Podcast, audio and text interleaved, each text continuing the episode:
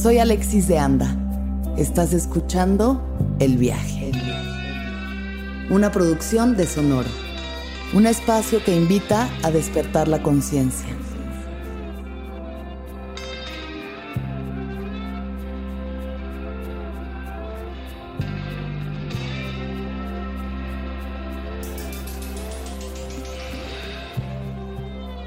Yo soy, eh, me hace abrirme a todas las posibilidades. Quedarme en el yo soy es, es, es para mí poderoso.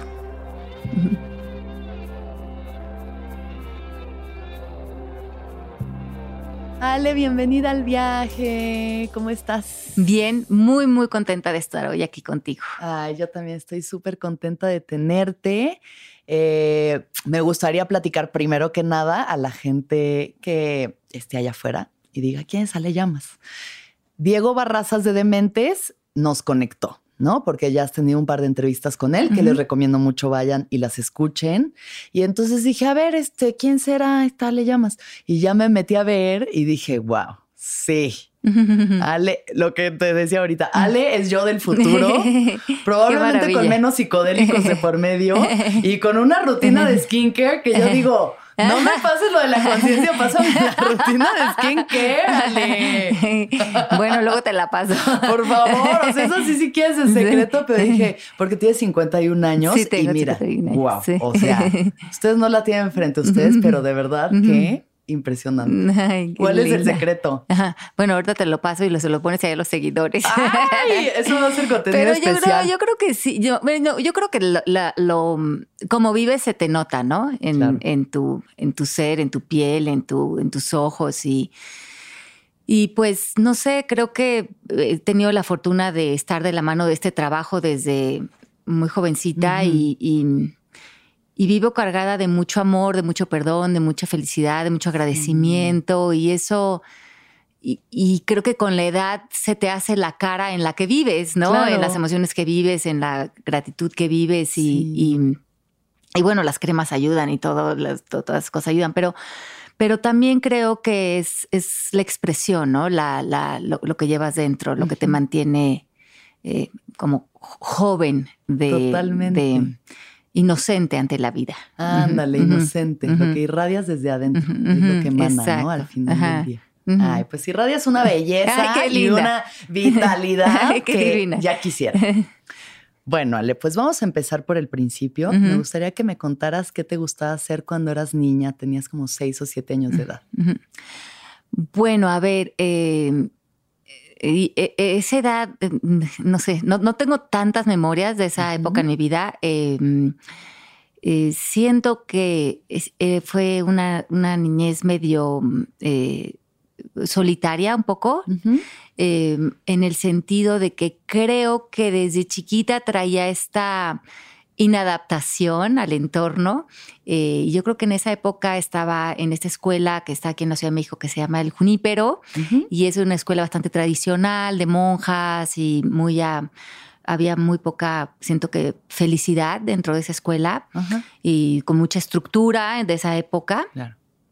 Y creo que mm, el, el tema que yo estaba viviendo para, para vivir en esa preprimaria, a lo mejor que tenía en ese momento, Ujú. que justamente me reprobaron de esa preprimaria porque era altamente disléxica, supongo que sigo siendo. Y este, entonces yo creo que qué me gustaba hacer, pues yo creo que en ese momento no estaba en un plan tanto, se estaban divorciando mis papás, había mucha, mucho movimiento emocional, reprobó de año, me bulean mis compañeritos todo ese año por, no, por ser, por estar en esa dislexia, tal. Pero hoy, hoy veo que, que no es que no creo que de chica me daba el privilegio de preguntarme qué me gustaba hacer. Creo que me metí más en un modo cómo sobrevivo esto Cómo que estoy viviendo. Ajá. Eh, desde muchas fronteras, ¿no? Desde Sí. la frontera eh, de sentirme inadecuada. Me acuerdo que mi mamá me llevó a casa de una am- amiguita, como unas hijitas, entonces me cortaron todo mi pelo y me lo raparon. Y Las entonces- niñas te cortaron el Sí, pelo. Ay, no. entonces estaba yo rapadita, rapadita, porque pues me llevaron al salón para emparejarme, pero me dejaron pues tusadita. Entonces yo cargaba mi muñequita y me decían que porque un niño con muñeca, porque además mi mamá me ponía pantaloncitos y no falda, y yo tusadita, y mis papás en este pleito, y yo disléxica y reprobada. Entonces creo que como que si ahorita si me, remontas a esa época, me llevas a una niñita medio,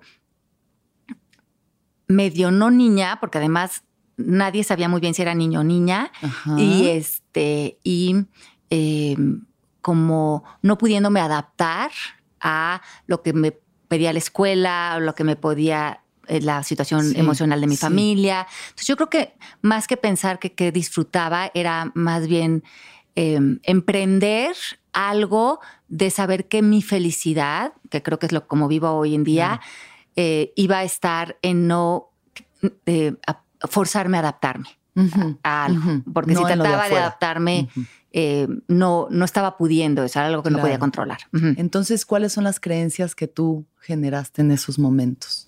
No, pues imagínate, este, yo creo que de ahí una cantidad de creencias de que me, que me impulsaba la cultura de no eres capaz, no eres suficiente, este, hay algo malo contigo, eh, no vas a poder, muchas, muchas creencias de no te ves bien o como de no encajar.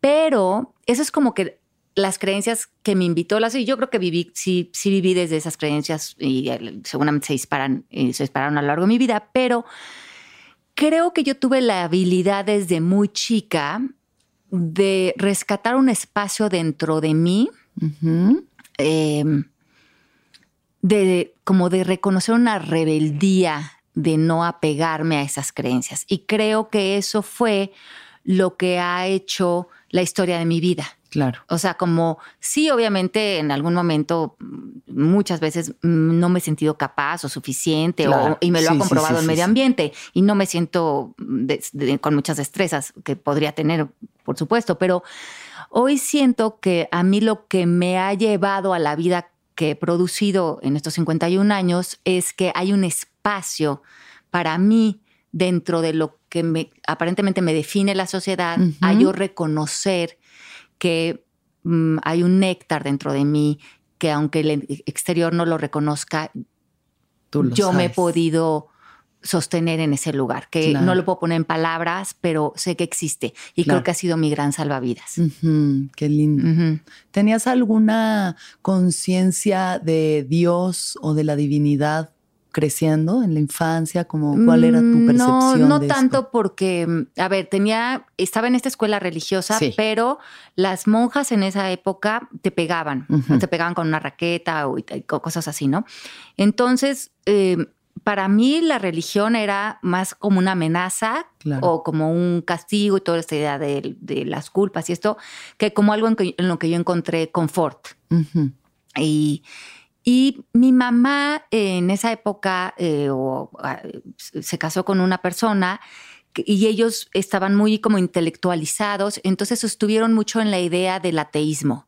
Entonces, en, en, mi casa, eh, no, no, no, o sea, ser religioso o cualquier tipo de, tema espiritual era más como ignorancia que algo que fuera como reconocido. Entonces yo me acuerdo que un amigo mío, como cuando yo tenía como 13, se, fue a Estados Unidos y se volvió newborn Christian, como se metió a eso.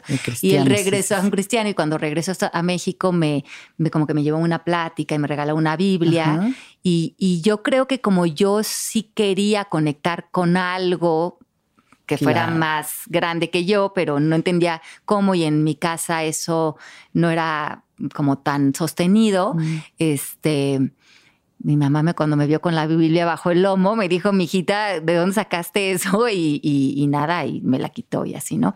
Entonces, creo que, eh, no creo que eso fue ni bueno ni malo, simplemente que eso eh, me abrió la posibilidad de eh, otra vez encontrar dentro de mí cómo se podría ver esa conexión con algo más grande. Entonces, en, mi casa, o sea, no sé, a lo mejor fue ideal que entonces tampoco me apegué a muchos conceptos, a lo mejor de la religión, que a lo mejor no hubieran sido funcionales para mí en un momento dado, porque mi mamá sí me separó de eso completamente. Entonces, la cuestión, digamos, de la culpa es algo que que ha cambiado, que ha existido en tu vida? Porque siento que la culpa obviamente está muy vinculada a la religión, pero también está tan grabada en el subconsciente colectivo que la sentimos aunque seas ateo, ¿no? Sí, claro.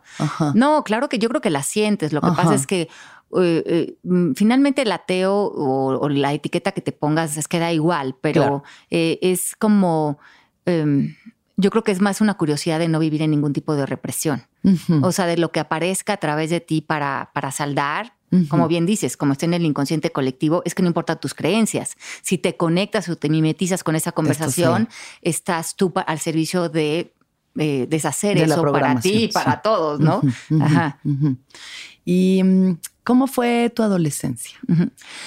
Bueno, mi adolescencia eh, fue, eh, yo creo que fue un espacio en que florecí más, en el sentido de que eh, me conecté más con mi parte rebelde, creo, de... Mm,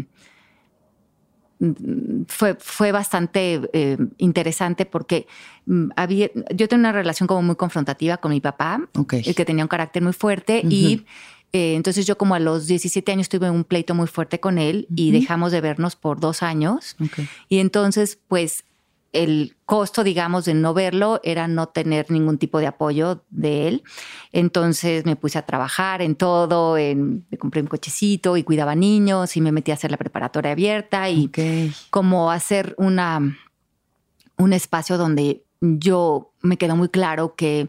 Em, yo iba a diseñar cómo quería que la gente apareciera alrededor de mí y si, y si me van a faltar respeto o si tal. Y entonces, aunque eso tuviera un costo. Y que el costo que eso tuviera, ya sea económico o emocional, yo me podía hacer cargo. O sea, yo me podía hacer mm. cargo de hacer lo que fuera. Entonces, de muy chiquita empecé a trabajar haciendo de todo, repartiendo flyers. Este.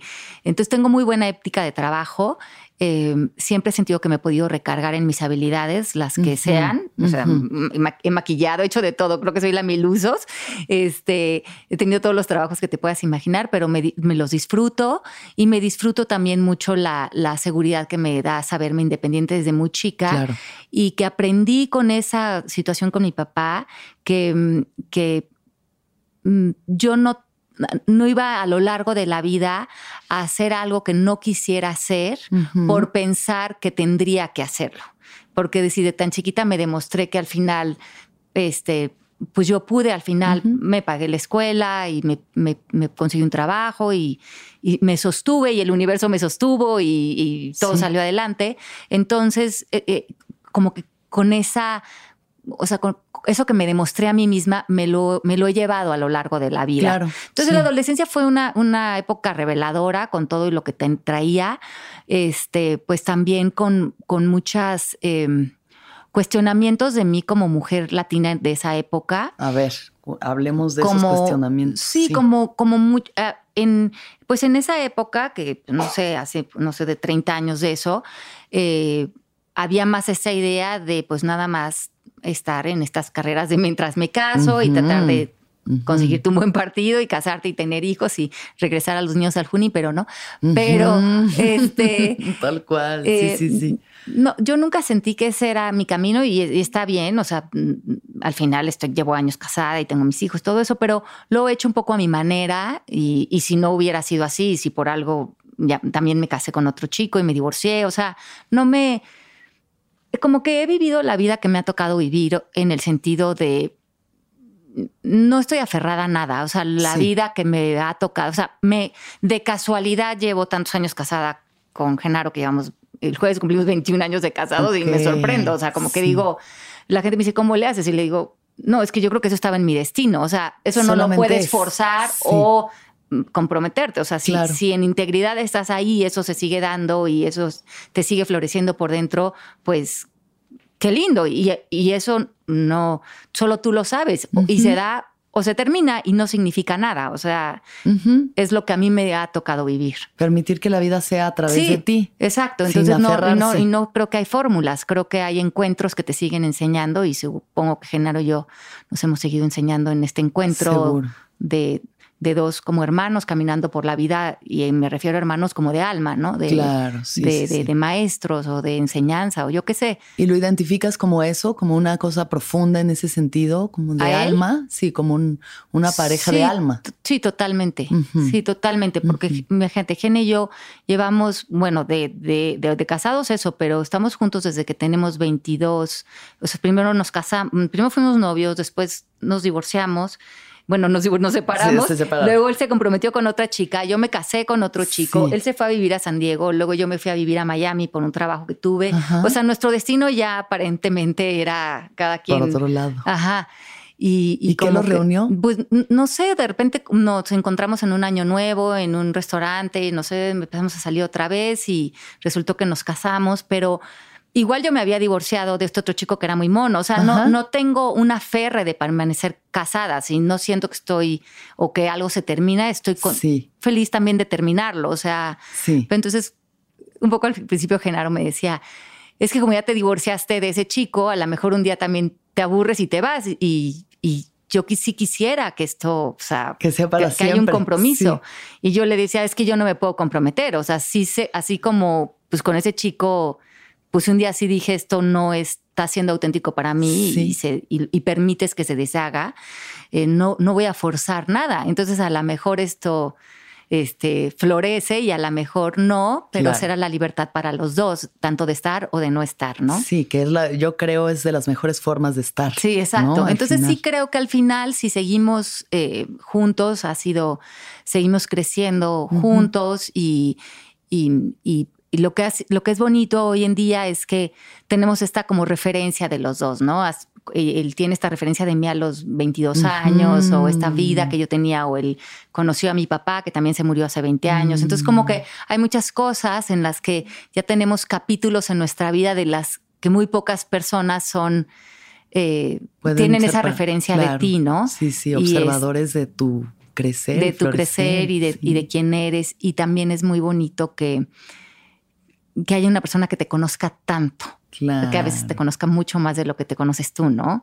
Porque ah, muchas veces yo no veo algo y él me dice, Ale, pues es que se llevó toda la vida observándote vivir, o sea, ¿no? Y eso es, es también como un espejo muy, muy sí, grande. el gran espejo, al final, espejo sagrado, ¿no? Que es la pareja. Sí, y los puntos ciegos, que tú no ves que son súper fuertes esos puntos ciegos. Entonces yo, yo sí pienso que si, si permites que tu, que tu pareja, que tiene tanta cercanía para ti como este espejo que magnifica todo, ¿no?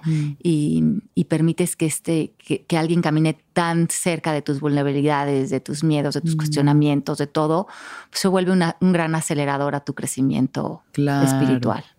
Justo alguna vez leí en algún libro de Cartol que decía eso, es más fácil crecer en tres relaciones, entre comillas, fallidas, que en pasar 15 años solo.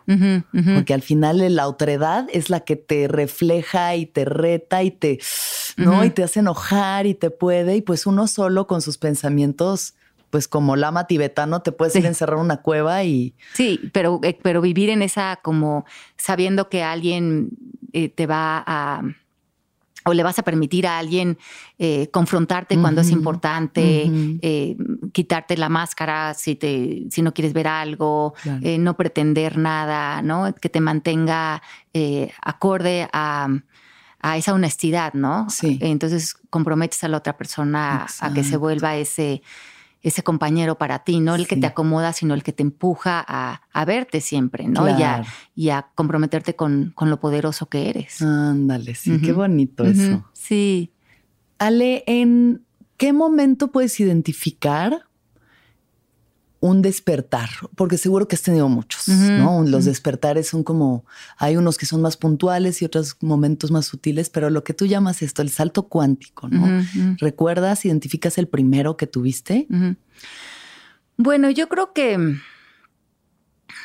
yo creo que los despertares son, sí que todas las mañanas, todas las mañanas cuando despertamos, antes de, como de empezar con esta historia de yo y mi cuento, yo y mi sufrimiento, yo y mi pasado, como, como que despiertas cuando te das cuenta que hay un espacio entre tu conciencia y, tu conciencia que es este como awareness, como esta, esta manera de estar frente a la vida donde como deshaces tu rostro, deshaces tu identificación con esto y te sientes parte de una expansión, de un, de una, no sé, de una de un fenómeno de naturaleza en el que tú estás inmerso eh, como parte de, de quien hace la flor y quien crea un arco iris. No sé, es como, como ese lugar que tocas cuando estás en meditación o cuando estás bailando o cuando estás escuchando esa música que te pone la piel chinita o cuando estás en inspiración, ¿no? Entonces creo que esos son los despertares, cuando te reconoces en la magia de vivir. Y creo que esa magia es ese regalo todas las mañanas hasta que a lo mejor nos empezamos a identificar con cualquier cuestión que crea limitación a esa magia. Entonces, yo creo que eh, no, no, no, te, no te sabría decir, eh, no en algún punto en especial, pero hoy sí siento que he hecho mi vida alrededor del despertar. O sea, sí siento que tengo una vida eh, muy, muy mágica. O sea, vivo en, la nieve, en las montañas, alrededor de venados y, con mis cuatro perros y, y vivo una vida muy fuera de cualquier sociedad ni nada muy anónima. Eh, tengo un grupo de trabajo que es, son una belleza todos, mis amistades son divinas. Con Jena tengo una relación, te digo, como muy, muy, muy, no sé, muy, muy linda. O sea, como que siento que hoy el despertar es estar en reconocer que la vida es muy sencilla. O sea, el despertar es muy fácil. Es saber que eh, la vida nos está dando todo en todo momento, ¿no? Claro, sí. Y que eso lo reflejes en, en el aprecio por la naturaleza, por lo simple, por lo divertido, por oír música, por dar, por amar y es que todo es mucho más simple de lo que creemos, ¿no? Es mucho más simple de lo que creemos, pero es difícil salir de la Matrix, como bien dices, porque siento, por lo menos en mi percepción o como yo lo he experimentado, es, tengo esta revelación, ¿no? De pronto. Y, ay, claro, y es tan sencillo, y claro que la vida es esto, y el agradecimiento, y la humildad, y la presencia. Y luego, dos o tres días después, pasa algo y es como, no, está mal, tengo que controlar, necesito aferrarme y sé que esto me provoca sufrimiento, pero regreso, ¿sabes? O sea, a pesar de que cuando la flor se abre nunca se vuelve a cerrar, es fácil salir de la presencia, es fácil, regresar a los condicionamientos y, y, que el ego te atrape otra vez y te haga otra vez pensar que las cosas no son como deberían de ser, que el otro tiene la culpa, que si yo tan solo fuera cinco kilos más flaca o tuviera 100 mil seguidores más o tuviera un novio perfecto o tuviera no sé qué oso y mi papá no hubiera hecho esto, entonces todo estaría bien. Me doy cuenta y lo identifico, pero no quiere decir que no me siga pasando y que no me sigan perturbando ciertos estímulos ¿no? del exterior. Entonces no sé si tú hayas llegado a un punto en el que dices, a mí ya no me toca, o si todavía sufres de estos es momentos. Es que sabes qué pasa, que creo que a veces no tomamos en cuenta el, la, fuerza que tiene el, sistema para mimetizarnos en nosotros, o cuando estamos como inmersos en una vida muy apegada al colectivo y al ego. Eh, eh, el entorno se permea de tantas maneras dentro de nosotros que cuando nos desconectamos de esa intención de vivir en ese espacio y generando este silencio para poder entrar en elección, eh, cuando menos nos damos cuenta, ya estamos mimetizando con el sistema, con la queja, con el enojo, con, con todo lo que justifica el sufrimiento.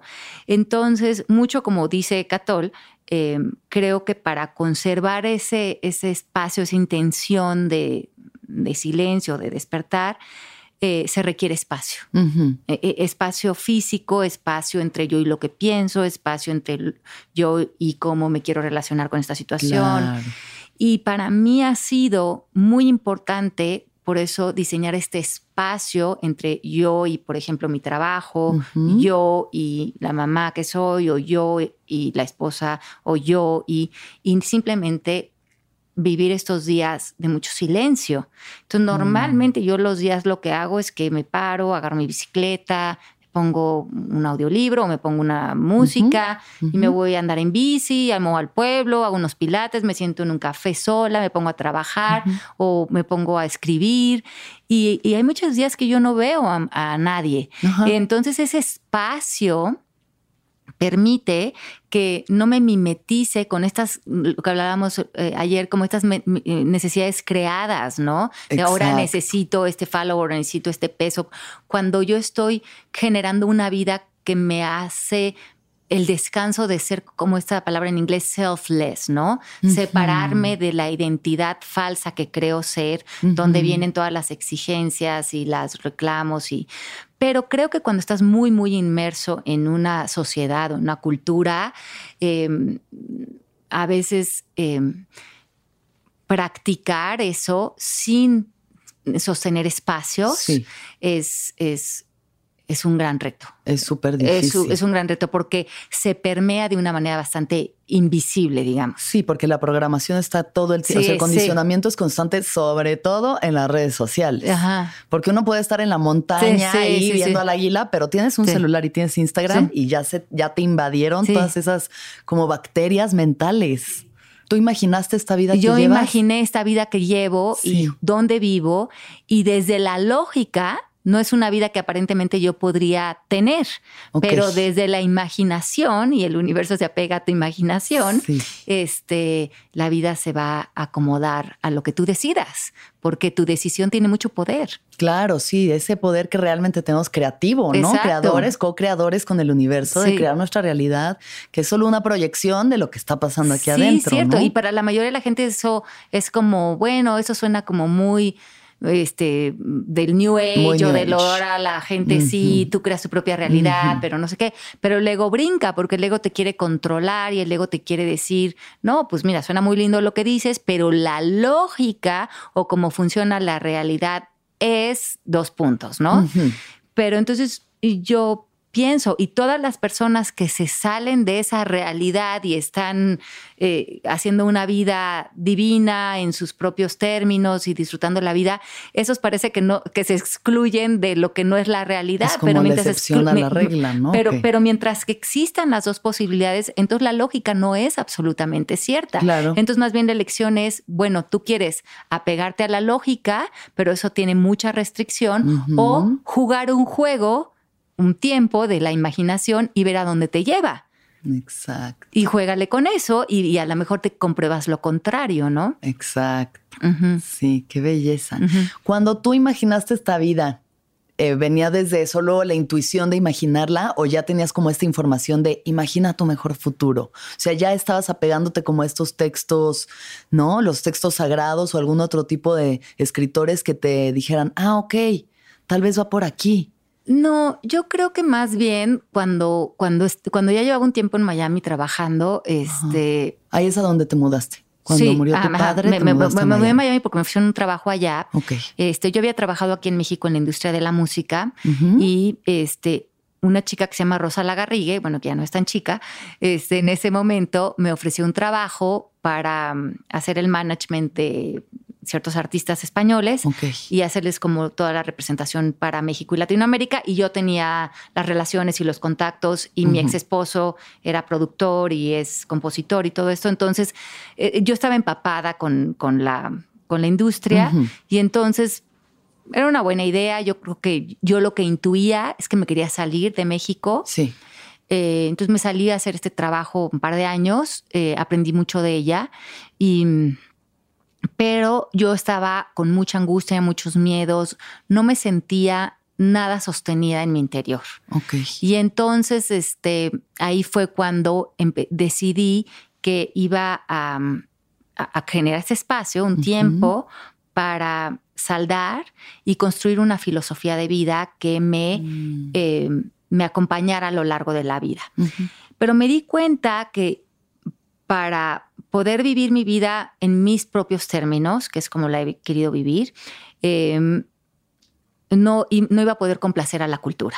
O sea, no iba a poder complacer muchas expectativas de la cultura y estaba dispuesta a vivir la vida que se desenvolviera para mí. Entonces, no es tanto en dónde vivo o qué tipo de vida tengo, si tengo hijos o si estoy con Genaro. No, no, no es tanto, eso no me importa tanto, eso creo que se ha dado, como en qué estado de conciencia quiero vivir. Sí. Entonces, eso, y para mí era claro que el estado de conciencia en el que yo quisiera vivir, lo que fuera, la muerte de mi papá, una enfermedad, lo que trajera la vida, yo lo quería vivir desde la paz. Entonces, creo que lo que más he puesto atención es que los entornos en donde yo viva estén sostenidos en la paz. Mm, entonces, y eso es, sí. Eh, y eso es, y entonces, bueno, este lugar en donde vivo está sostenido por mucha paz y es, muy lindo, pero creo que eso es por la intención en la que está sostenida esa, esa, y entonces, claro. pero entonces si vengo a México también estoy en la misma paz, o sea, como que está bien, pero no me interesaría ahorita regresar a tratar de mimetizarme con una sociedad o una cultura, un, porque lo veo muy desfasado a, a, como yo vivo. No, lo veo ni bien ni mal, pero no haría nada por adaptarme, ¿me entiendes claro, Bueno, está esta frase de em, eh, querer adaptarse, ¿cómo es? Hay una profunda enfermedad en querer ¿Cómo va la frase? Si te la sabes. no, Adaptarse a una sociedad profundamente enferma. No es ninguna señal de salud el querer estar adaptado a una sociedad profundamente enferma. Ajá, ajá. Es, así es la frase. Entonces creo que a mí me encanta venir y coquetear con México y comer rico y hacer cosas. Me parece una ciudad estimulante y divina y la creatividad que hay en México me fascina y el alma que tiene México me encanta y me llena. Pero eh, estar con México, no estar en México. Eso es como ahora, como visito la vida, ¿me entiendes? Estoy contigo, sí. pero no estoy, eh, eh, eh, todo mi ser completo está aquí. O sea, no, no juguemos juntos, no, no, no, no, te, como no pagar impuestos por estar teniendo que tener una plaza en una sociedad o una comunidad o lo que fuera, ¿no? Sino entrando desde un lugar de mucha contribución. Ay, súper. ¿En qué momento entonces decides que tu camino es el comunicar y enseñar esta conciencia y lo que significa y cómo cuestionar al ego? Creo que ahí sí eh, no es que yo tomé esa decisión conscientemente. Es más, creo que soy bastante introvertida, entonces no, no creo que mm, tener como una vida pública era algo que yo estaba, o sea, que, yo estaba dispuesta a hacerlo, pero no es algo que... Que buscaras. Ajá. Y de hecho al principio creo que me daba mucha pena hacer todas estas cosas. Entonces, este, yo estudié yoga y meditación y durante un tiempo en Estados Unidos tuve un centro de yoga y meditación y crecimiento personal y todo esto. Y, de hecho, yo era maestra de yoga certificada y yo no daba una sola de las clases porque me daba pánico escénico. Y yo pensaba que todos los maestros iban a dar una mejor clase que yo. Entonces yo me quedaba como en el registro de la entrada y a todos les, les, asignaba a sus salones y todo.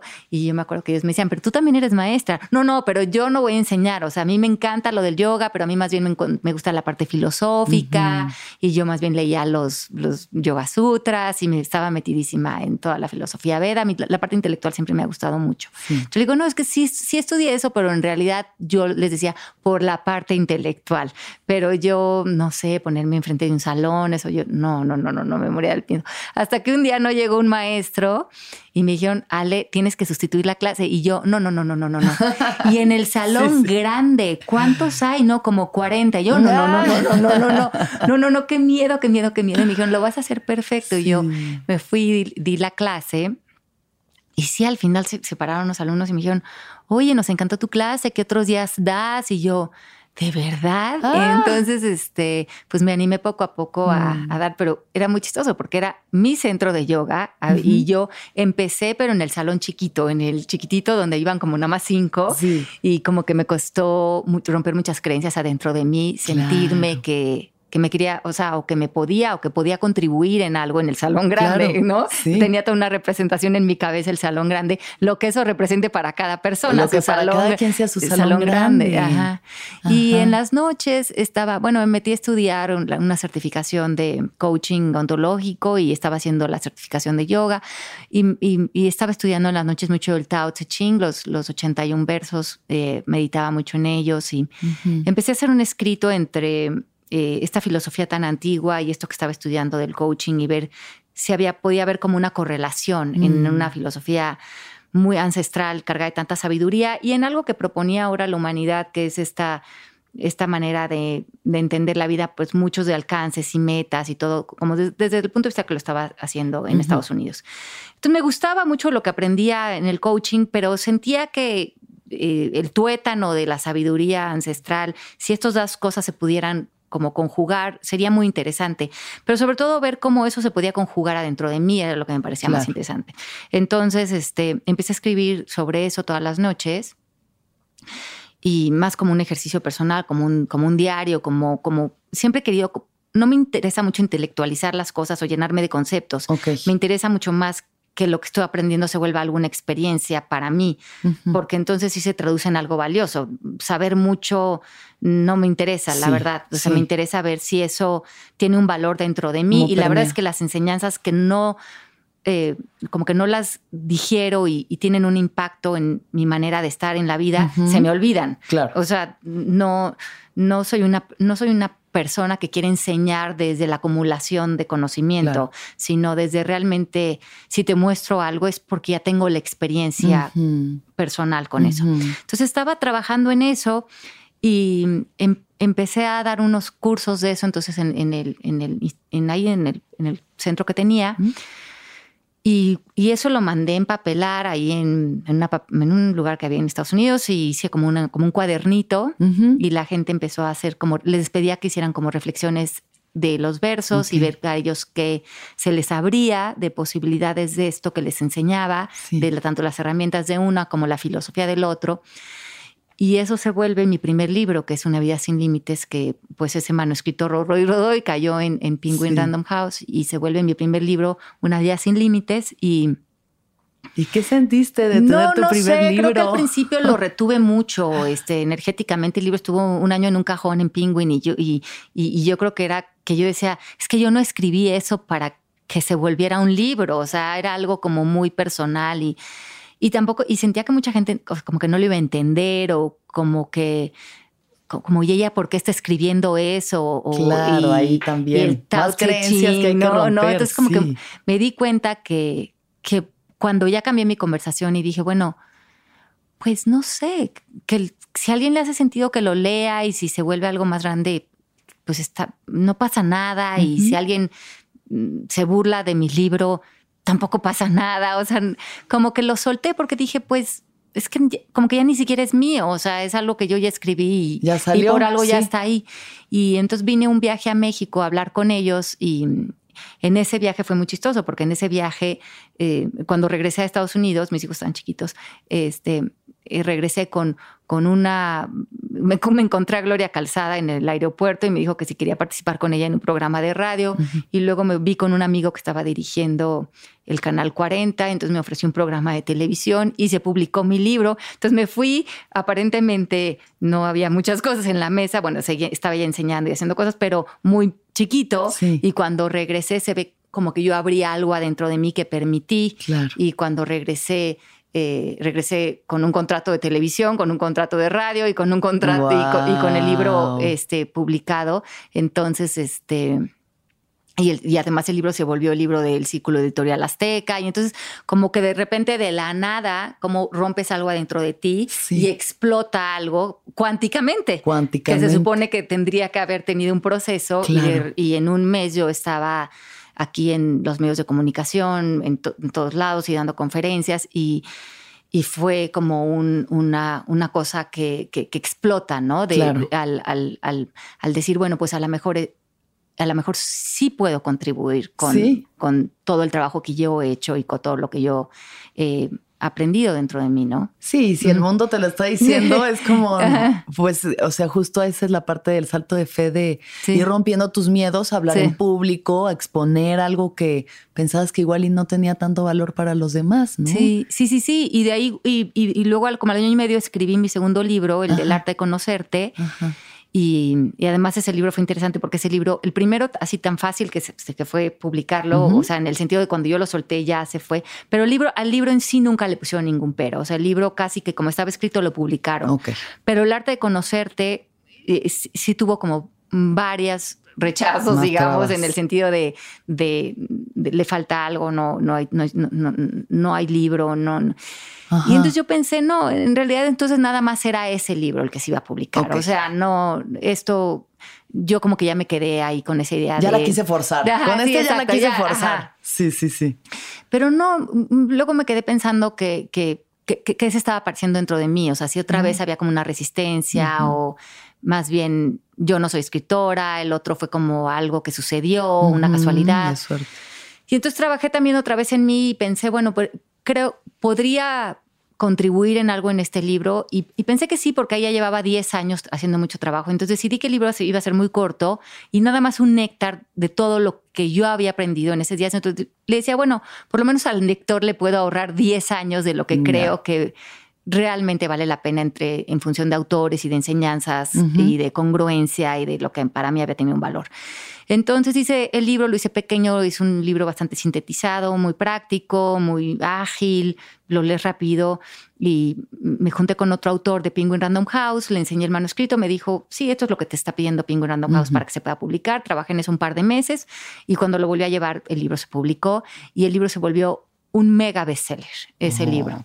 Entonces ahí me di cuenta con ese libro, porque inclusive un viaje que vine a México, me llevaron a la oficina de arriba del director, director, y me felicitó porque yo ni cuenta me había dado. Yo me había regresado a Estados Unidos y no, no, sabía muy bien el tema, no, no, estabas pendiente de la venta. No, ni, ni sé, la verdad es que hasta la fecha no sé ni mucho de las ventas de los libros, ni mucho de eso, pero cuando bajé me dijo, no, te queremos felicitar. Y yo, ah, ¿por qué? No, no, no, por lo que ha arrasado el libro del arte de conocerte. Es un mega bestseller.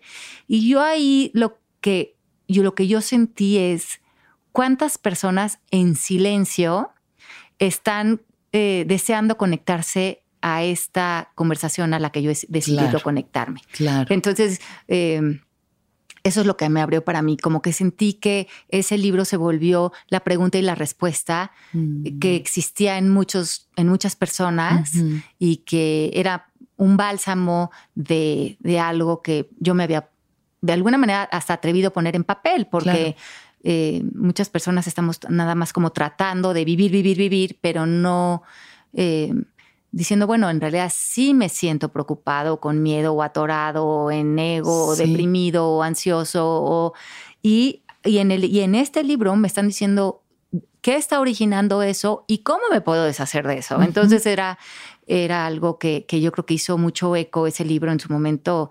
Y bueno, y hasta la fecha, gracias a Dios, el libro sigue siendo, creo que un, libro muy, muy introductorio a permitirte. Qué hermosura. ¿Llevas cuántos libros hasta ahora? Nueve. Nueve libros. sí. Y, cada uno ha sido un proceso distinto, cada uno está motivado por causas distintas o es solo como una evolución, una cosa de la otra, o solo es como que brota de ti y ya está. No, creo que cada uno, y para mí ha sido como una época como muy definitiva en mi vida. Eh, por ejemplo, el libro del arte de educar, que lo escribí cuando los niños tenían como siete y ocho. y, y, además fue un gran regalo, porque cuando nacieron los niños, yo no me metí a estudiar mucho de como del padre consciente y todo ese movimiento que había en ese momento. Y escribir el libro me llevó a, a, empaparme mucho más de, de, qué iba ese movimiento, qué era realmente y cómo lo podía yo eh, como hacer parte también de lo que estaba haciendo yo con la escuela, con el proceso MMK. O sea, de qué manera el proceso MMK, que trabaja en toda esta idea de deshacer todo lo que es falso y deshacer el sufrimiento y el ego, pero ahora cómo puedo dirigir todo eso a la paternidad y a la maternidad. sí. Y entonces, y a mí me gusta mucho, yo no, nunca he escrito un libro no tengo la menor idea de lo que es lo mejor para cada persona. Mis libros no tienen una sola creencia. Eh, no, te dicen qué hacer. No te dicen qué hacer. No, son libros de consejos, ni mucho menos. No creo que nadie tenga que vivir la vida como la vivo yo, ni mucho menos. este, no tengo las respuestas para nadie de nada este, cada quien es el experto de su propia vida y cada quien decide cuál es su sistema de, criar o de tener pareja o de cómo vivir su vida. Y esa es la responsabilidad y la libertad de cada persona. Eh, como nadie tiene tampoco mis propias respuestas, este, ¿no? Entonces, mm, y eso es lo que creo que nos hace ser auténticos. Entonces, creo que los libros, en ese caso el libro del arte de educar, más bien... Em, conduce al papá a que se haga mucho más consciente de sus miedos, de las expectativas, de si realmente está nutriendo eh, la autorresponsabilidad del niño, la sabiduría, sus talentos, ¿no? La, libertad interior de, sus hijos. Y eso mm, y, en un rol así es interesante porque brinca mucho a veces el miedo, el control, la cultura. Y entonces permanecer ahí creo que fue un regalo que yo le pude dar a mis hijos en, su momento y, hoy para su vida. Y también luego escribí El arte de la pareja, eh, que creo que también mm, saldó muchos de los conceptos que yo venía cargando de lo que era la pareja a nivel del inconsciente colectivo, de las expectativas sociales, culturales, y quitarle todo ese peso a, Genaro, inclusive la palabra pareja. Ok, a ver, ¿cómo es? Sí, o sea, porque en el momento que yo digo que él es mi pareja, ya empiezo desde una historia. Pero cuando, cuando somos dos seres que estamos viviendo, entonces hay muchísimas más posibilidades en todo momento, ¿no? Somos, hay mucha más espontaneidad, hay mucha más inocencia, hay, no hay mm. expectativas, hay, hay, pues, este es, pues no sé, una presencia que está ahí y que, que, a veces compartimos y a veces está y a veces no está y claro, no, eh, pero casualmente ahí sigue apareciendo esta presencia. ¿Y cómo te refieres a Genaro? No, no, o sea, bueno, en la vida, pues la gente, o sea, pues es mi esposo, pero, pero inclusive llamarlo esposo se me hace como raro, porque no sé, siento que, que no sé, es como una persona más con la que comparto la vida. Ajá, y, pero sí, si me hubiera quedado mimetizada a muchas creencias y conceptos y expectativas y todo de este es mi esposo y dos puntos significa esto, a lo mejor probablemente sí me hubiera divorciado o algo porque creo que, mm, no sé, hubiera estado en mucha exigencia en la relación. Sí, totalmente. Y ahora, no, en mi relación hay mucho perdón, hay mucho amor, hay mucha incondicionalidad, hay mucha flexibilidad y eso nos ha dado mucho crecimiento. Justo ahorita que mencionas eso, las palabras, ¿no? Y la importancia del lenguaje, porque eso también, bueno, ayer que fui a tu, a tu taller, hablaste un poco de eso y en el libro también viene un poco de eso, el libro de conciencia que estoy leyendo ahorita, me regalaste, muchas gracias. Em, la importancia del lenguaje, la forma en la que nos expresamos crea nuestra realidad. Entonces, háblame un poquito de esto. Mira, eh, como, bien dicen, ¿no? El lenguaje es la morada del ser. Y el lenguaje te divide, eh, te divide entre la verdad y la falsedad, ¿no? Entonces, un lenguaje o te tiene en la verdad, en la conciencia, en el despertar, o el lenguaje te baja a posiciones de victimización, enojo, culpa, ataque. Todo es a través del lenguaje. Todo es una experiencia lingüística y vivimos en ese lenguaje adentro y fuera de nosotros. Lo que sucede es que la mayoría de las personas no reconocemos eso. Claro. Y usamos las, palabras de manera muy... Eh, ahí, al ahí se va. Ajá, al ahí se va. Y no sabemos que las palabras nos, nos nos condicionan, nos hacen un candado en un estado de conciencia. Son las palabras, no nuestro estado. Nuestro estado natural está en iluminación, está en, unión con el todo. Pero es a través del lenguaje que o te condicionas a la limitación o te extiendes a la, vida. Y, Byron Katie dice, ¿no? Eh, eh, todo lo que sucede o la vida o lo que acontece siempre es más dulce que lo que decimos de ello. Mm, claro, sí, somos mucho más duros con la palabra y el pensamiento. Ajá, entonces para mí eso se ha vuelto una práctica diaria, ¿no? Independientemente de lo que estás viviendo, si esto es más dulce de lo que estoy pensando y, creyendo, entonces con qué palabras yo podría hacerle justicia a esto para eh, darle esa dulzura para darle esa dulzura, ¿no? Y en ese ejercicio, em, entonces empiezo a habitar en palabras que son mucho más amables para encontrar una expansión dentro de esa situación. Aunque el entorno te va a decir lo contrario. Esto es trágico, o es muy duro, o es muy. Es una traición. o es una traición, es una infidelidad, o es lo peor que puedes haber vivido, ¿no? Entonces, nosotros, eh, eh, por ejemplo, el, mes pasado, eh, ahorita en noviembre, estuvimos Jena tuvo una operación de un tumor cerebral. Y entonces, en el mundo de la cultura, esto es súper trágico y es muy malo y es lo peor que te puede pasar y, y es un drama, ¿no? Pero entonces, cuando tú estás viviendo eso, yo no digo que lo niegues, o sea, yo no digo que no sea duro mm, ciertas situaciones, pero la, lo que es duro lo puedes vivir en paz. Y lo que es duro no quiere decir que no sea dulce. Ok, ok. ¿Y cómo En- aplica esto, por ejemplo, el caso de Genaro? Ajá, entonces en este caso, tú, tú estás viviendo el presente dentro de esta situación Sí. y cuando la mente se va al futuro, entonces empiezas a sufrir. En- pero cuando tú te mantienes en el presente y te preguntas, ¿pero qué es lo que está pasando Ahorita. ahorita? Ahorita, ahorita. Bueno, pues si está con dolor o si está en la operación o si está... Y ahorita, fuera de lo que estoy pensando, estoy creyendo, estoy bien. Sí, Él está bien. Sí. Bueno, si tiene dolor o si tiene esto, o en, el- en la fase en la que estuvieras, ¿no? claro. Eh, del, del proceso. Pero recordarte que todo es siempre más dulce de lo que piensas y vives de eso. Entonces, volteas tu atención a buscar la dul- dulzura que siempre está ahí. Mm. Entonces, en ese momento puedes ver a esta persona, a lo mejor pasando esta vivencia, y tienes compasión por su dolor, pero también por su, por su poder.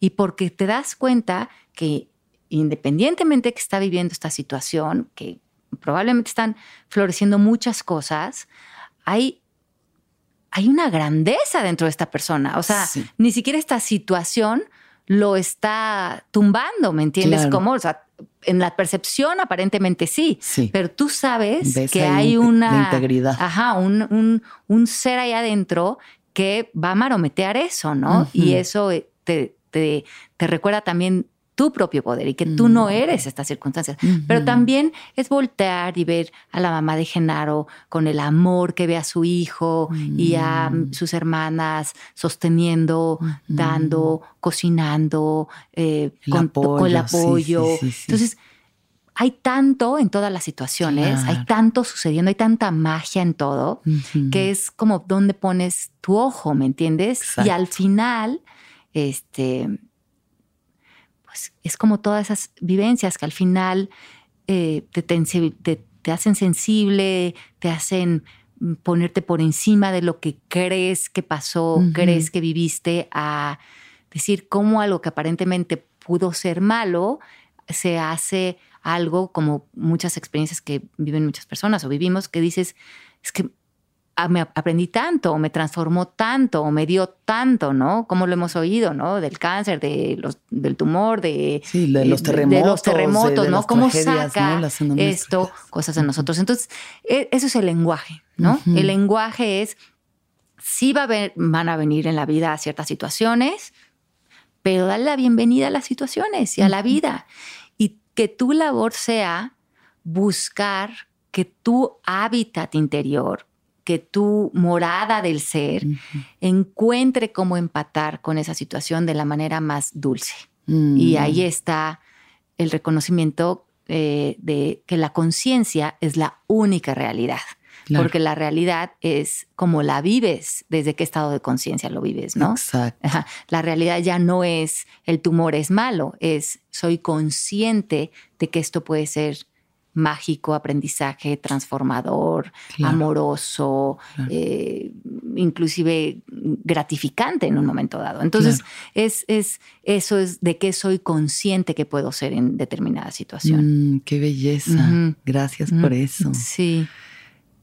Uf, es que sí es es súper importante eso, salir de la víctima y realmente adueñarte de la narrativa, ¿no? Porque estamos narrando nuestra vida. O sea, yo ahorita Sí. te pregunto y tú me narras cómo has vivido una realidad que es que ya pasó, que es etérea, que tiene miles de ángulos y miles de aristas. ajá. Entonces, cada quien decide el cuento que se cuenta, ¿no?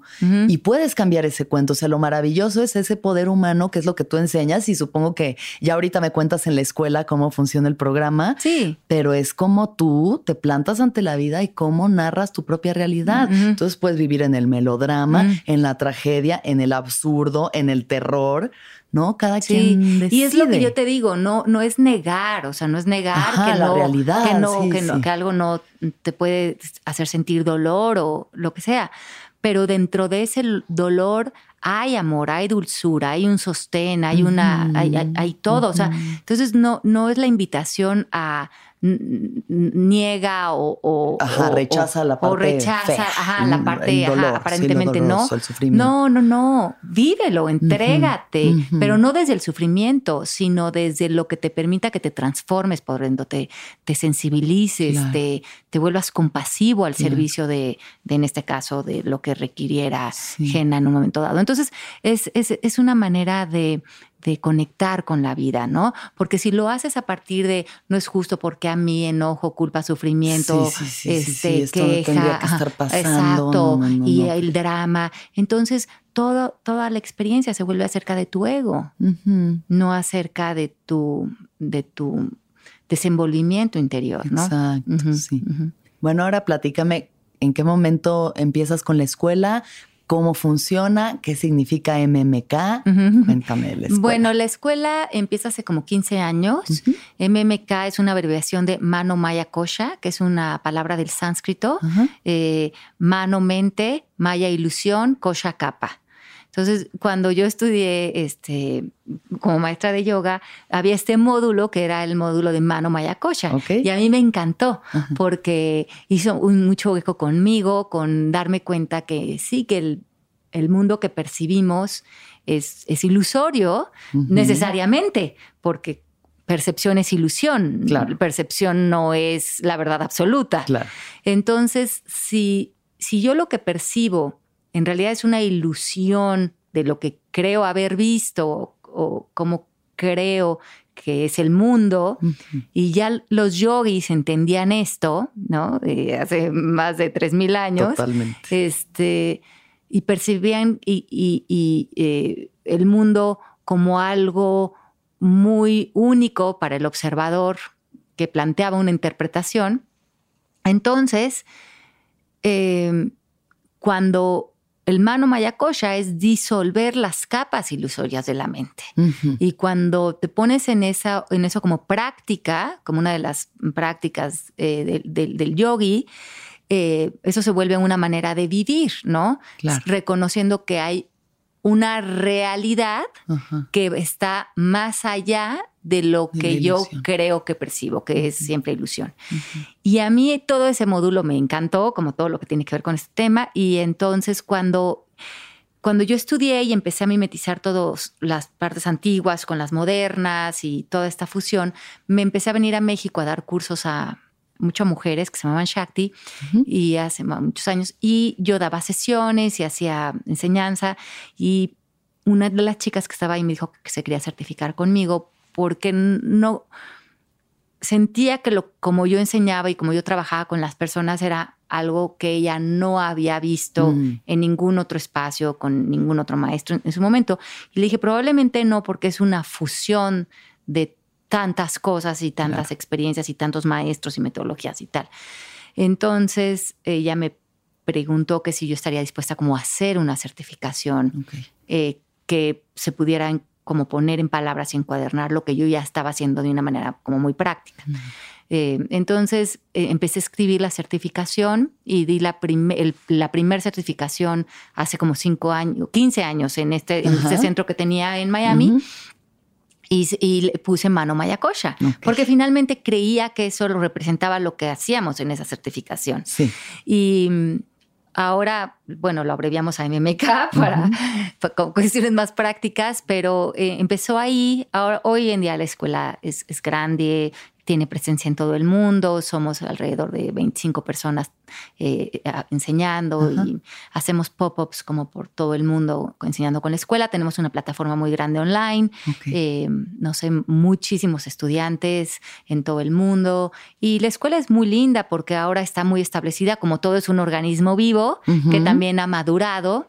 eh, y eso ha sido muy lindo también ver a la escuela crecer y irse consolidando como escuela con las enseñanzas que tiene y también con la madurez que yo le he podido traer a la escuela Claro, sí, por, sí. por el entendimiento que hoy tengo de, de, co- de- de donde enseñas, ¿no? Y, y- y lo que la, la edad te trae, eh, que, que la edad te trae cosas muy bonitas y te trae también eh, la conexión con la sabiduría. Eh, claro, sí. Y eso y eso se lo puede sumar a que la tenemos todos en todo momento, pero creo que sí, cuando hay algo con el, la experiencia de vida que, va, soltando, ajá, que asienta. Y entonces creo que también la escuela está en un lugar de mucha madurez mm, hoy en día y es y es un espacio eh, pues sí sólido que ha tomado una pues un lugar importante creo que dentro de las escuelas que existen de este tema, porque es. una escuela que tiene mucho prestigio, que tenemos, que los testimonios de los estudiantes son muy lindos. Y de, creo que de lo que más me enorgullece la escuela es que creo que cuando una persona empieza muchos de estos caminos, están muchas veces están en situaciones de mucha vulnerabilidad. Claro. Entonces creo que es muy importante en ese momento entrar a un, a un circuito, a una comunidad que sea un buen puerto. Eh, que sea un buen puerto, que en realidad haya mucha congruencia, que haya sostén y que, y que sea algo muy ético y, sólido, o sea, donde realmente la persona va a eh, recibir aquello que cree necesitar en ese momento, las herramientas, las herramientas. y es una escuela que también te, te, te impulsa a dejar de buscar. O sea, es una escuela que, o el trabajo que hacemos es, tú estás en este punto porque estamos mimetizados en esta, estamos, hace cuenta, en una isla. Y la escuela es una herramienta que te lleva de este estado de conciencia a este estado de conciencia, pero no te suma en nada. Te retira lo que cree que no estás viviendo en la isla de la verdad. Y la escuela apunta a ti, apunta a tu mente, y una vez que estás ya viviendo en ese estado de conciencia de verdad, te das cuenta que lo que te ofreció la escuela o lo que te ofreció la herramienta no es que a ti te faltara, sino que no recordabas ese camino a casa. Claro. Ajá. Entonces también mucho lo que les digo es cuando ya terminan, porque muchas veces ya no se quieren ir y están ahí felices en la comunidad y, es, y eso es muy bonito también, pero les digo, practiquen darse cuenta, o sea, si quieren quedarse y regresar a la escuela, háganlo más desde un punto de vista de colegas, pero no quiero que crean que necesitan a la escuela. Seguir ahí. Y seguir ahí, porque esa sería otra vez la conversación del ego, ¿no? Y ni tampoco seguir tomando 850 cursos, porque ese es el ego creyendo que está en anhelo, que hay algo en un futuro prometedor, ¿no? Con todas estas creencias de necesito mejorarme como ser humano, o hay una mejor versión de mí, o necesito potencializarme, todo esto que, que, nos invita mucho a la cultura, que necesariamente te pone hoy en un contexto de carencia, ¿no? Cuando el único momento real que existe es hoy, ¿no? Es esto, y, verte, lo que eres aquí verte como ser completo ya. Justo ayer empezaste el taller hablando de eso y como digo, es tan bonito recordarlo y volverlo a escuchar, que no hay nada más que ser, o sea, no tienes que lograr nada, ni comprobarle nada a nadie, ni bajar los kilos, ni, o sea, es esto, esto es lo que eres y es perfecto porque la esencia del ser humano es perfecta, como cualquier creator, criatura y creación de, Dios o del universo, ya está. Ya está. Y sí, entonces ahí el ego brinca, pero ¿cómo? ¿Cómo que no tienes que hacer nada? ¿Cómo que no lograr nada? ¿Cómo entonces que como ahí entonces ¿con qué me distraigo? En el limbo, ¿Qué más hago? no vas a hacer nada, ¿no? Y entonces es muy difícil, es muy, muy difícil para el ego comprender que si te dejas de poner metas y objetivos y todo eso, no es que no vayas hacer nada, pero ahora vas a actuar desde la inspiración, que es muy diferente que hacer desde la reacción, que es de donde realmente estamos la mayoría de los seres humanos viviendo, ¿no? Tengo que. Y cuando sueltas, es absolutamente cierto que tengo que. ¿Qué tal si vivo un tiempo desde la inspiración? Y cuando empiezas a vivir desde la inspiración, dices, bueno, hoy hoy qué quiero. Y te vas a encontrar siendo productivo, y te vas a encontrar creando, y te vas a encontrar este, produciendo, pero de, una manera muy orgánica, porque el ser eh, humano es ser humano, es creativo por naturaleza, pero ya no desde el tengo, sino desde el resulta que me veo haciendo esto, ¿no? Surge. Surge, ajá. Sí. ¿La escuela tiene un, varios talleres o es un programa o cómo, Es un programa de un año, sí. Puedes, hacer, eh, puedes hacerlo completamente en larga distancia, online, este, lo puedes estudiar, que es como mucha gente en Europa la hace con nosotros ah, eh, o, en otros lugares del mundo. Y Pero nosotros hacemos intensivos de cuatro días, donde puedes hacer toda la, la como lo, importante, sobre todo las metodologías. Hacemos, tenemos muchas sesiones y y mucho de lo, del entendimiento lo hacemos compacto en esos cuatro días, aunque siguen con la plataforma y tal, ¿no? ahorita, por ejemplo, tenemos un intensivo en México.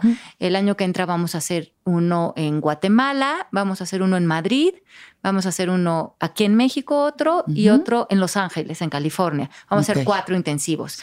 Pero en realidad esos son optativos. Sí. Eh, son, y o los puedes hacer, o puedes ir a todos. Claro, a lo este, que tú quieras. A, la vena, lo que tú quieras. Este, y es muy, ya eso es muy una elección de, los estudiantes. como cada quien quiera tomar la información. Una de las cosas que ayer vimos en un, o sea, es todo lo que yo fui fue una mini probadita, una platiquita, una introducción. Pero una de las herramientas que usan, o de las metodologías, es el sistema de Byron Katie de las preguntas. Entonces, para la gente que escucha esto y no tiene idea de qué es, ¿puedes explicarnos un poquito? Cómo funciona? claro. Eh, bueno, para quien no sepa, Byron Katie eh, todavía está viva, tiene como 78 años, es, ha sido una gran influencia en mi trabajo.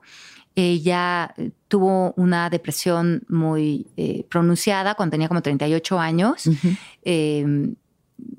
a tal punto que mm, se volvió muy paranoica, unas creencias muy densas de no soy merecedor, no soy suficiente, eh, hay algo muy malo conmigo, no se podía ya conectar ni con sus hijos, ni con su marido, ni con ella misma. Y decide entrar en una clínica de desórdenes alimenticios porque era lo que le pagaba el seguro. Y ahí ella tuvo este despertar del que tú me preguntas hace rato muy puntual, que aparentemente estaba una cucaracha ahí caminándole en el pie y ella se dio cuenta que si pensaba o se creaba una historia de la cucaracha, reaccionaba, pero si no tenía un pensamiento muy puntual acerca de la cucaracha, pues ella estaba bien con eso. O sea, se da cuenta que ah, si pensaba ciertas cosas, sufría, y si las dejaba de pensar, se liberaba. Entonces, en este espacio empiezan a surgir en ella estas cuatro preguntas que aparecen para ella, como ella lo narra, y, son cuatro preguntas que empiezan a vivir dentro de su diálogo interior. cuando aparece un pensamiento, ella lo, pasa por estas cuatro preguntas que son, ¿es verdad?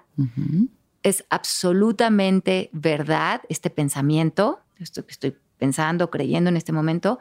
Y la respuesta tiene que ser sí o no. O sea, no puede ser, bueno, no, pero a veces sí, porque luego el, tema es que tú seas, no te vayas a la historia, te quedes en el sí o en el no. En realidad no hay ningún pensamiento que sea absolutamente cierto, claro. porque un pensamiento siempre será una postura, un punto de vista, tal. Aquí hay, una gran trampa para la mente, porque hay una diferencia entre la verdad y tener la razón. Y entonces la, mayoría de la gente se topa con este trabajo, su resistencia es, pero es que sí tengo la razón.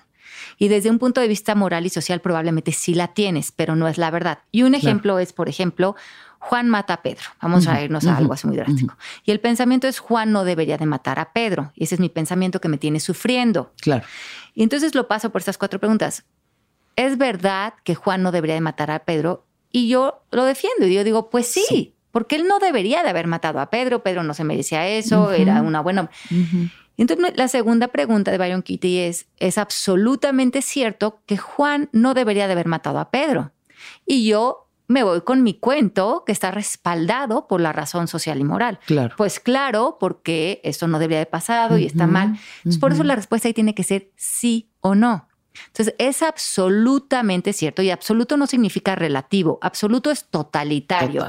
Es absolutamente cierto que Juan no debería haber matado a Pedro. no puede ser absolutamente cierto porque la verdad es que Juan mató a Pedro. Claro. Entonces, te encuentras con la idea de que tú tienes el pensamiento de que Juan no debería de haber matado a Pedro desde la razón, estás muy atorado, pero te estás peleando con la realidad. Y Byron Katie también nos dice, cuando te peleas con la realidad, pierdes el 100% de las veces. Claro, ¿no? sí. Entonces, esa es el primer, las primeras dos preguntas. La tercera pregunta es, ¿cómo te sientes? ¿Cómo te comportas? ¿Cómo eres contigo? ¿Cómo eres con el mundo? Cuando crees, en este caso, que Juan no debería de haber matado a Pedro, ¿dónde estás en, tu estado de conciencia? Entonces estoy en enojo, en, frustración, en coraje, en, sufrimiento, mm, culpando. Mm. ¿Y quién serías hoy? Es la cuarta pregunta. Si ya no pudieras creer el pensamiento de que Juan no debería de haber matado a Pedro. Si ya no pudiera volver a pensar o creer, eso estaría en paz. Claro. Y esto es muy revelador porque yo llevo eh, trabajando con esta metodología, no sé, más de 15 años en mí y en tantas personas en el mundo. Y todo aquello que pensamos que la otra persona debe de cambiar en cómo piensa o en lo que está haciendo, y, a lo mejor desde nuestra lógica es muy lógico, pero no es la realidad. Claro. Una vez que tú haces esa cuarta pregunta, ¿quién sería si ya no pudieras creer esto que estás pensando? Las respuestas son siempre las mismas. Siempre. Estaría en paz, estaría tranquila, no me importaría, me enfocaría en otras cosas. Y esto es bien importante porque te das cuenta que hasta este momento pensabas que algo afuera tenía que cambiar para que tú estuvieras feliz o en paz. Y cuando reconoces que es el pensamiento lo que te está haciendo sufrir, ahí te das cuenta que tú tienes la proyección del problema, pero también la solución del problema. Sí, es impresionante esa metodología y es una de las que aplican en MMK, ¿no? Sí, sí, sí. Y enseñan a las personas a poder aplicárselas a los demás, porque también es muy interesante. ayer que hicieron esa prueba con una chica que está de público y ver cómo llegas de punto A a punto B en un salto cuántico de algo que te está causando, ay, te perturba y por qué y esto no me gusta y quiero que sea distinto y es como lo único que puede cambiar es lo que piensas al respecto de eso. Y libera, o sea, energéticamente hay una liberación. Impresionante. Es muy mágico, es de verdad como magia. Como magia, ¿no? Sí, entonces nosotros trabajamos con alrededor de 10 metodologías diferentes en la escuela. Una de ellas es la de Byron Katie, pero trabajamos el perdón radical, trabajamos Mortil F. Coe, trabajamos soltar emociones, soltamos según eh, como los pilares que estamos trabajando en la persona, decidimos la metodología que vamos a aplicar ah, y trabajamos con puras metodologías en el proceso de MMK. O sea, no, no es de consejos, no es de metas, no es de... Es un trabajo totalmente de conciencia. Increíble.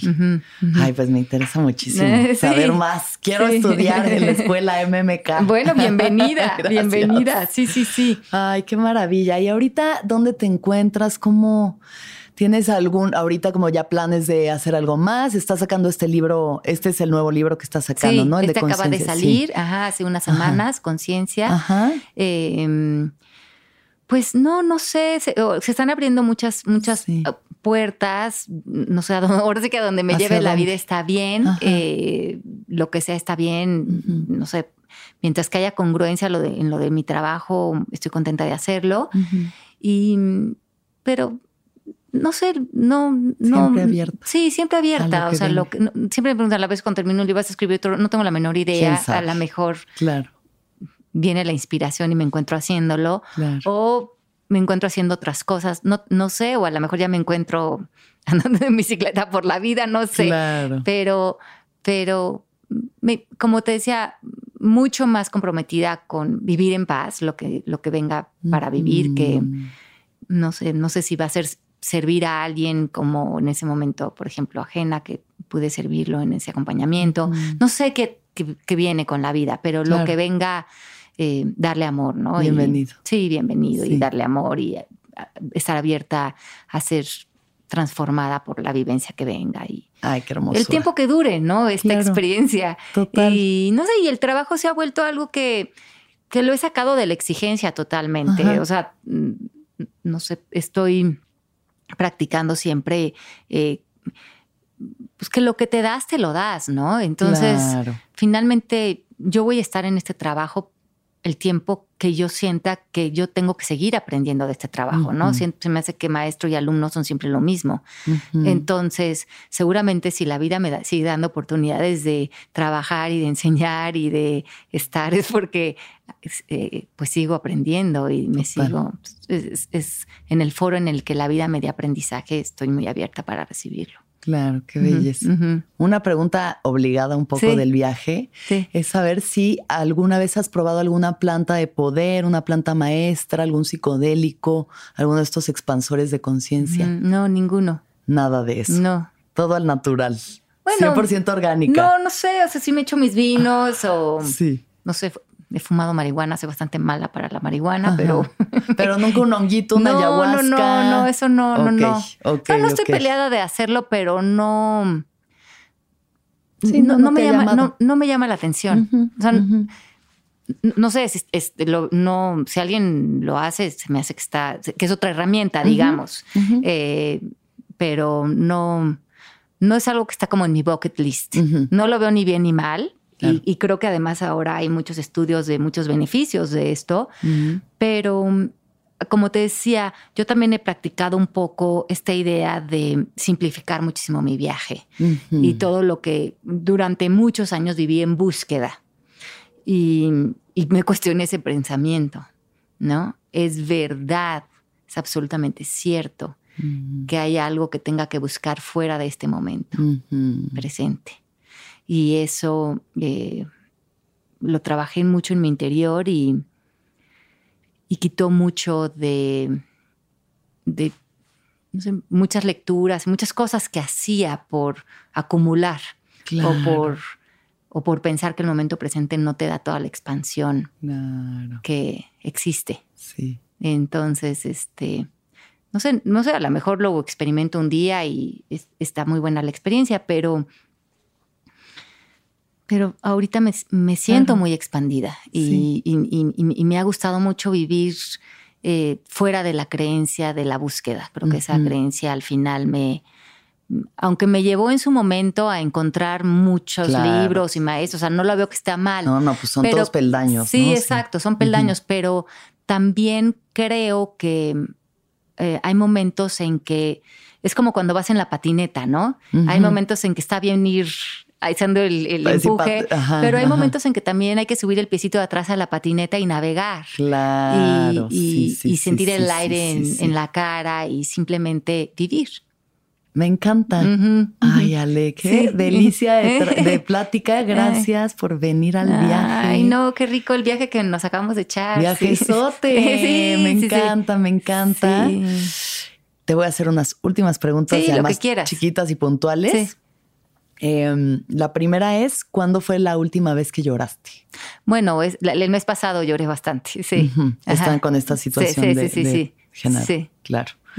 Em, Pero no soy muy chillona, ¿eh? No eres muy chillona. No, no, no, en general no. Y, creo que mucho de lo que lloré fue más como por, por, ay, no sé.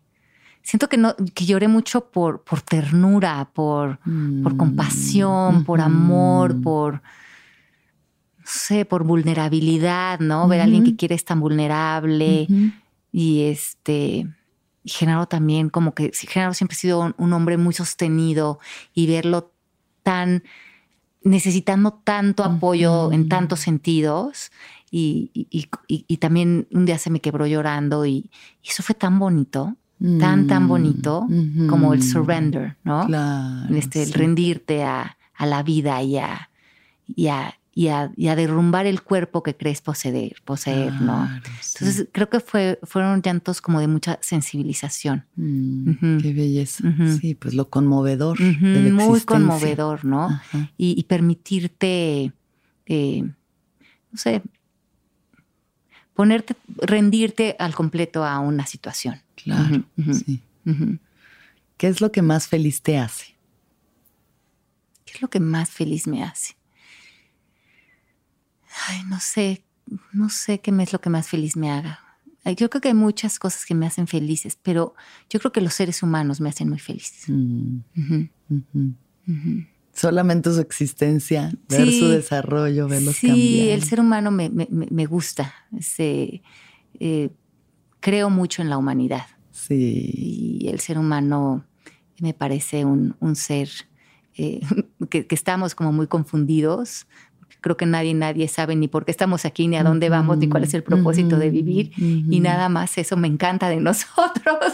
La confusión. La confusión en la que estamos metidos y, con, una, con una mucha necesidad de, encontrar respuestas, pero con una gran eh, interés por vivir, por vivir esta experiencia y por ser felices.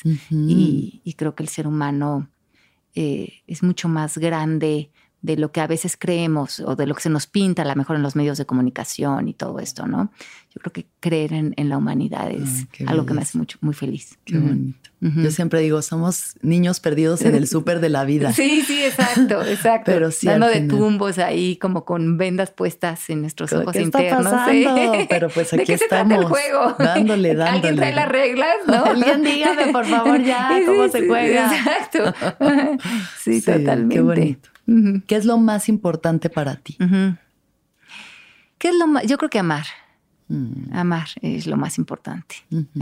ante, cualquier situación, ante cualquier eh, evento, ante todo, eh, es, en, donde me, retiro y, me conecto con cómo puedo amar esta situación, cómo puedo darle amor a, mí en esta situación, cómo, cómo, cómo me conecto a, esa, a ese servicio desde el amor, ¿no? Entonces, creo que, em, y, ese es, eh, y a veces no nos viene tan, tan fácil, pero creo que, creo, creo que es, para mí es muy importante ante todo, eh, todo lo que subraya todo es poder sostener todo desde el amor. Mm, qué. ¿Y qué piensas de la muerte? Eh, pienso que que la muerte es, algo con lo que he estado trabajando ahorita. Eh, creo que mm, durante muchos años he creído que la muerte no existe, como, como nos dice la teacher Byron Katie y muchos maestros, ¿no? Porque en realidad no puede morirse más que un cuerpo, ¿no? Entonces, creer que muere algo que está en la percepción sería pensar que lo que se murió de mí era el cuerpo y que yo solamente era este cuerpo, ¿no? Entonces, eso lo que estoy tratando es ya no pensar acerca de la muerte, porque cuando me meto en lo que pienso de la muerte, me meto en creencias, en sistemas de creencias, en el Matrix, ¿no? Sí. Entonces, como que me he ido más a qué sé en mi interior de la muerte. ¿Por qué sabes del amor? Ajá, entonces eso es donde me he estado meditando, porque mi ser sabe en alguna parte de mí que la muerte no existe como tal, como a nivel de percepción, pero eso yo no lo puedo pensar intelectualmente, porque desde el pensamiento pues la, la, persona, tengo evidencias, ya tengo video de que ya no está aquí, de que la extraño, de que la quiero abrazar, de que no. Entonces, desde el punto de vista de percepción, pues te colocas en toda la percepción del ego, de la muerte, de miedo, enojo, frustración. Entonces, ese es, ese, ese es un lugar muy común desde a donde visitar la muerte y utilizar palabras como pérdida, luto, todo esto, herida, vacío. Y esa no es una conversación que ya veo real. No me hace sentido, ni siquiera pérdida. Eh, ni siquiera tener que dejar de amar a alguien porque no ha dejado de existir. Claro y también por saber que las relaciones están sucediendo en tu mente en todo momento. Entonces, aunque no estuviera o estuviera afuera, la relación sigue viva dentro de ti, porque la relación, por ejemplo, con mi papá o con mi abuela o con las personas que no están físicamente, nunca ha terminado, ¿no? Están activas y lo sigo amando con todo mi corazón. Entonces, em, es como coquetear con esta idea de hacer un replanteamiento de la relación en donde sé que no los voy a ver físicamente, pero sé que hay una relación activa. Entonces, y eso también llevarlo a mí y a, y a saber que mm, darle la bienvenida a la muerte, ¿no? De mía y de quien esté. Pero e, e, ese proceso lo, lo, me tengo que conectar desde un saber interior, no desde un proceso intelectual. La razón, claro. Como dice un curso de milagros, lo verdadero no puede ser amenaza. Exacto. Entonces es, es eso. Em, es creo que es la última de las grandes enseñanzas de la liberación de la percepción. Claro, totalmente. Ay, pues muchísimas gracias, Ale. feliz, feliz de estar aquí. Yo también muy, muy honrada de tenerte, muy agradecida. Ay, qué lindísima. Un placer conocerte de verdad. Ay, gracias. y pues espero seguir sabiendo mucho más de ti. Ay, encantada, las puertas están abiertas. Igualmente, cuando quieras, esta es tu casa. Ay, divina. Y que todo vaya maravilloso. Muchas bendiciones siempre en tu camino. Muchas Ay, gracias. igualmente, igualmente, puras Gracias. cosas bonitas. Gracias. Y gracias a todos por escucharnos. Que todos los seres sean felices. Que todos los seres sean felices. Que todos los seres sean felices. ¿Escuchaste el viaje? Suscríbete en Spotify, Apple o donde estés escuchando este programa. Ahí encontrarás todas mis charlas pasadas y las futuras. Si te gustó el viaje, entra a sonoromedia.com para encontrar más programas como este y otros muy diferentes. Este episodio fue producido por Daniel Padilla Hinojosa, Padi, Paola Estrada Castelán, Mariana GCA. Agradecimientos especiales a Héctor Fernández Mosqueda, Esteban Hernández Tamés, Andrés Vargas Russo.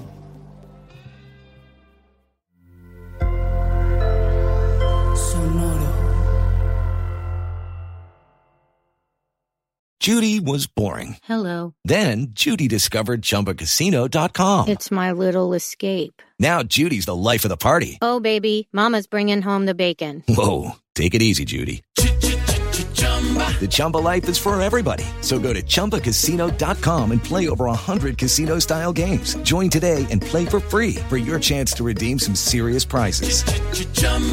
ChumbaCasino.com. No purchase necessary. Void where prohibited by law. 18 plus terms and conditions apply. See website for details.